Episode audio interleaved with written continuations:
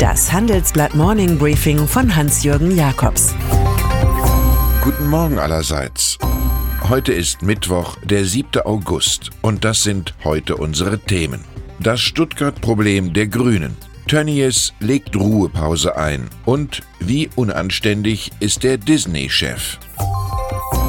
Der Charme einer fröhlichen, leicht verstrubbelten Anti-Ideologie-Haltung begleitet die Grünen im Bund. Im wichtigen Bundesland Baden-Württemberg allerdings ist aus dem politischen Stimmungsauffäller ein Stillstandsmesser geworden. Denn schon seit vielen Jahren stellt die Partei die Führung im Land und in der Landeshauptstadt, ohne dass sich ökologisch besonders viel getan hätte. Symptomatisch also, dass Stuttgart die gesetzlich vorgeschriebenen Luftreinheitsgebote immer noch reißt. Verwirrend, dass die deutsche Umwelthilfe nun, vulgär propagandistisch, beugehaft gegen Ministerpräsident Winfried Kretschmann beantragt. Es geht um ein flächendeckendes Fahrverbot für Euro 5 Diesel und um die Vermutung, ein früheres Urteil des Bundesverwaltungsgerichts werde nicht adäquat umgesetzt, aber auch um die Strahlkraft einer politischen Marke. Zur grotesken Selbst- und Fremderhöhung des Fußballs gehört, dass Worte von Funktionären mittlerweile die Bedeutung von staatsmännischen Äußerungen erlangen. Man hält die beleibten weißen Männer auf den Tribünen für hohe Priester der neuen Zeit. So erklärt sich, dass der Ehrenrat des Bundesligisten Schalke 04 gestern Abend viereinhalb Stunden brauchte, um festzustellen, dass Aufsichtsratschef Clemens Tönnies drei Monate Zwangspause einlegen muss. Der Fleischfabrikant und Großwildjäger hatte öffentlich über Afrikaner gelästert, die in der Dunkelheit Kinder produzieren worin die Ehrenräte keinen Rassismus sahen, wohl aber einen Verstoß gegen das intern festgelegte Diskriminierungsverbot. Ich weiß nicht, wie Sie das Ganze werten, aber die Anklageerhebung der Schweizer Bundesanwaltschaft gegen einstige DFB-Größen sieht sehr nach Alibi-Veranstaltung aus. Nach langem Geplänkel läuft die Zeit langsam aus, die Verjährung droht. Am peinlichsten aber ist die Tatsache, dass die Eidgenossen nirgendwo erklären können, warum der Deutsche Fußballbund rund um die WM 2006 die Summe von 6,7 Millionen Euro im Off versenkt hat. Die nun belangten Ex-DFB-Funktionäre Theo Zwanziger, Wolfgang Niersbach und Horst R. Schmidt können dieses Schweizer Manöver leicht nach der ihnen gut bekannten Drei-Affen-Theorie abhandeln. Nichts sehen, nichts hören, nichts sagen. Mitten im amerikanisch-chinesischen Handelskrieg gibt es eine neue interessante Verflechtung zwischen Europa und der Volksrepublik.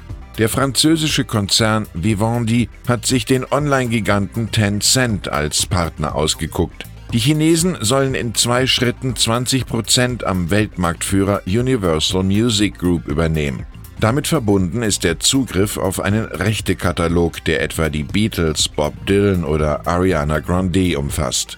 Weitere Universal-Anteile in Höhe von bis zu 30 Prozent will der größenbewusste Vivendi-Maestro Vincent Bolloré anderen Investoren andienen. Der Musikkonzern wird dabei mit 30 Milliarden Euro bewertet, ein Mondpreis für den Sonnenkönig.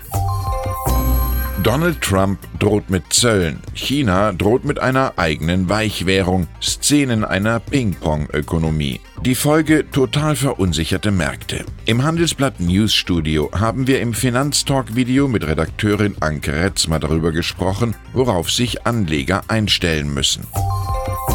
Endspiel bei Volkswagen im Kampf um ein neues Produktionswerk. Gegen den leicht favorisierten Standort im Westen der Türkei nahe Izmir tritt Bulgariens Ministerpräsident Boykov Borisov an. Sein Land sei ein, Zitat, besserer Standort als irgendein Land der Region hinsichtlich der Investmentrisiken, sagt er unserer Redaktion.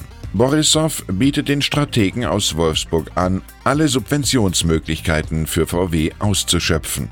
Der Mann kämpft mit allem, was er zu bieten hat, und doch sollten die VW-Entscheider ihre Begeisterung mit Georg Christoph Lichtenberg kühlen. Wer einen Engel sucht und nur auf die Flügel achtet, könnte eine ganz nach Hause bringen.